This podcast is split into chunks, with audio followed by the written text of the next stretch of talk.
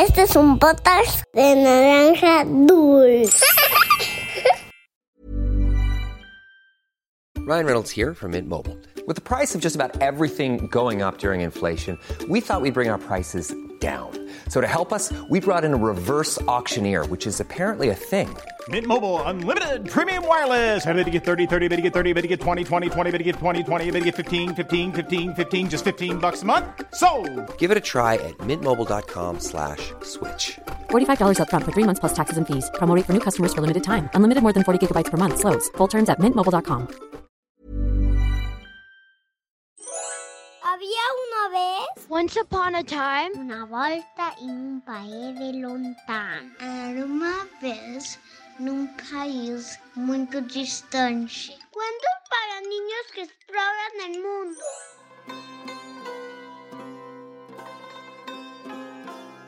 El mejor festín Persia.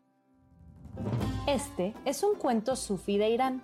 Hay cuentos parecidos en India, Irán y Turquía, ya que los sufís son una religión que es parte del Islam en la que se cree que la mejor manera de aprender es a través de historias que son al mismo tiempo chistosas, pero te ayudan a aprender. Irán es un país que antes se conocía como Persia. En Irán, desde hace muchísimos años, les encantan los cuentos, los poemas, las canciones, las matemáticas. La comida de Irán es deliciosa. Hay un platillo que les encanta a los niños y adultos en el que el arroz se deja en la olla hasta que se hace una capa crujiente por la que todos en la familia se pelean. ¿A poco no suena delicioso? Esto es Había una vez. ¡Comenzamos! Vivía en Irán hace muchísimos años un muy inteligente joven llamado Mullah Nasruddin. A este joven le pasan siempre cosas muy interesantes de las que aprende valiosas lecciones que dejan impresionados a todos en el pueblo. Esta es una de las muchas historias de Mullah Nasruddin. Nasruddin tenía un amigo muy muy rico, vivía en un enorme palacio en el que vivía rodeado de todo tipo de riquezas. Un día se encontraron en la calle y el rico amigo lo invitó a cenar esa misma noche. Nasruddin nunca había podido asistir a un banquete pues era pobre. Aceptó muy emocionado. Cuando empezó a caer la tarde, Nasruddin se trepó a su viejo y flaco burrito para ir a la cena. Era la primera vez que lo visitaba y cuando llegó se quedó impresionado de encontrarse con una gigantesca mansión de oro y mármol, rodeada de los más espectaculares jardines llenos de aves exóticas coloridas y flores con aromas exquisitos. En la entrada, dos guardias con elegantes uniformes y filosas espadas cuidaban el rico palacio. Nasruddin bajó de su burro saludando a los guardias. Buenas noches, señores. Me llamo Nasruddin. El señor del palacio, que es amigo mío, me invitó a cenar. Uno de los soldados le miró de arriba abajo con desprecio. Nasruddin iba vestido con una túnica que había visto mejores días, descolorida y llena de remiendos y con unas sandalias deshilachadas en las que se veía el polvo de muchos años de uso. Sin ningún tipo de duda, le dijo con voz seca. Lo siento, pero no puedo permitirle el paso. Nasruddin se sintió muy ofendido. Pero si estoy invitado a cenar. El soldado sencillamente no lo creía. Un hombre tan rico e importante jamás invitaría a un hombre con ese aspecto a su mesa. Así que abrió las puertas, levantó su espada y le dijo grosero. Le repito, caballero, que no puedo permitirle el paso. Váyase antes de que lo obligue a que se vaya. Aquí no es bienvenido. Nasruddin, aunque se sentía humillado y triste, se subió a su pobre burro con una gran idea en mente. Nasruddin fue con otro amigo suyo, el sastre del pueblo, a pedirle ayuda. Era tarde cuando le llamó a su puerta, pero su amigo lo recibió con una sonrisa. Hola, Nasruddin. ¿Qué haces por aquí tan tarde? Amigo sastre, vengo a pedirte un favor. Necesito que me prestes algo de ropa elegante y hermosa, digna de una cena en un palacio. Con estas garras no me permiten entrar. No te preocupes, tengo justo un hermoso traje que te quedará muy bien. Pásale.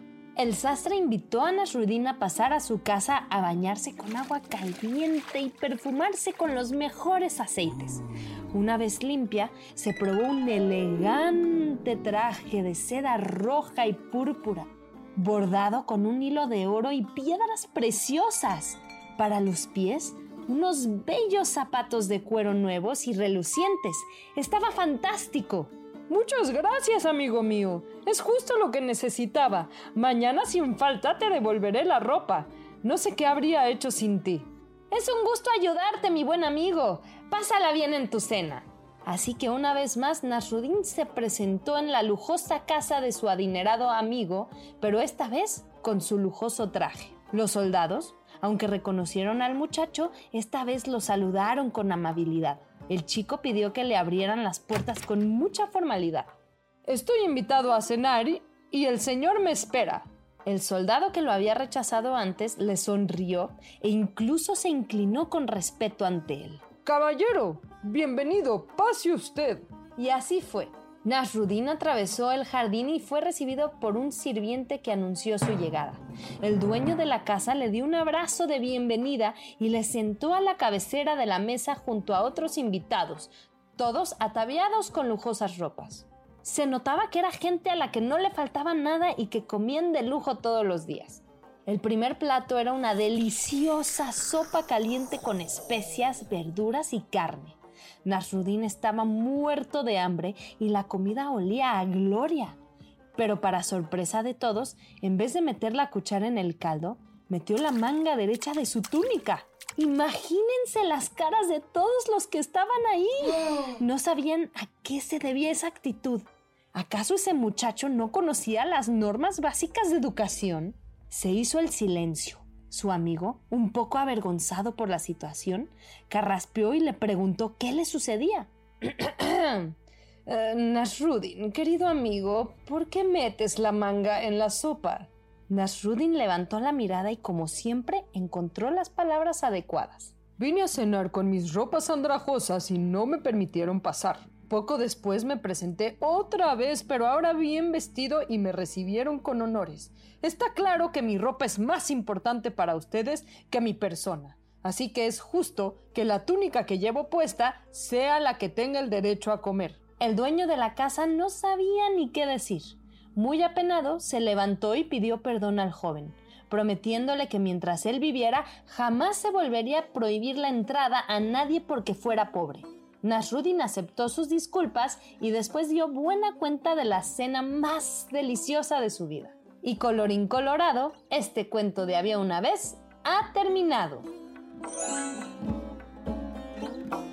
Imagínate que te invitan a la cena más deliciosa de tu vida. ¿Qué platillos habría en la mesa? ¿Quién te gustaría que te acompañe a cenar? Haz un dibujo del festón de tus sueños y pídele a mamá y papá que nos los envíen a arroba podcast guion bajo había una vez para que lo podamos compartir con niños de otros países. Nos vemos pronto.